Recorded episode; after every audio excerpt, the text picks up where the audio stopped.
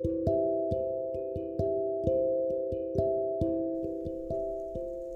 ー、トム・ブラウンの「オールナイトニッポン」がやっておりました。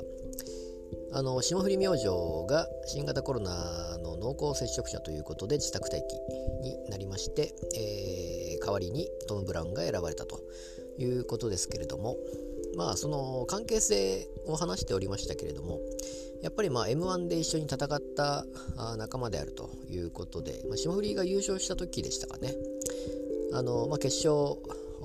まあ順番にこうえみくじだと思うんですけども、あの徐々に、え、どんどん選ばれてい、えー、く中で、まあ、最後7組とかでさあの最後3組残るわけですけどそこに、えー、まだ呼ばれてないのが霜降りとトム・ブラウン。あと笑い飯じゃなくて、えー、誰でしたっけ？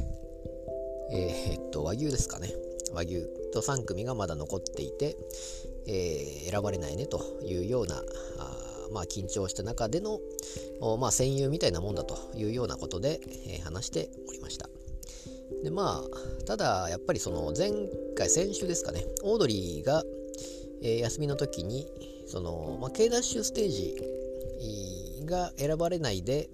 まあ、アンガールズが選ばれるということでしたので、まあ、その辺はやっぱりそのまあ、アンガールズが今までその頑張って、えー、やってきた、あなんですかね、えー、まあ、ポッドキャストでもその城を落とすというようなことを言っていたらしいので、まあ、その流れで、まあ、急に、えー、城を秋城に入るような感じになるという流れが面白いなということで確かに選ばれるのは、まあ、分かりますけれども、ま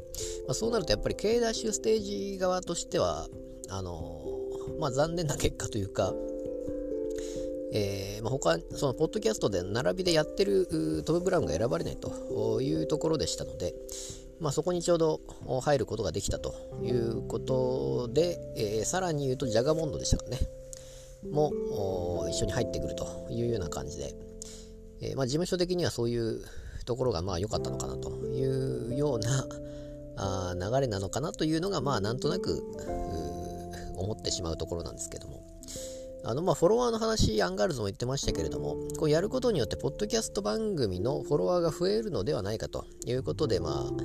あ、あのトム・ブラウンも話しておりましたが、実際そんなに増えないということで、えー、まあ、蛙亭が増えたのかどうかわからないですけれども、あのー、まあ、そんなに増えなかったということなんですけれども、まあ、なかなかトム・ブラウン、まあ、独特な感じではございましたけれども、えー、まあ、今後どうなっていくのか、まあ、K ダッシュステージの流れも今後いろんな方が出てくるのかどうかといったところなのかなと思います。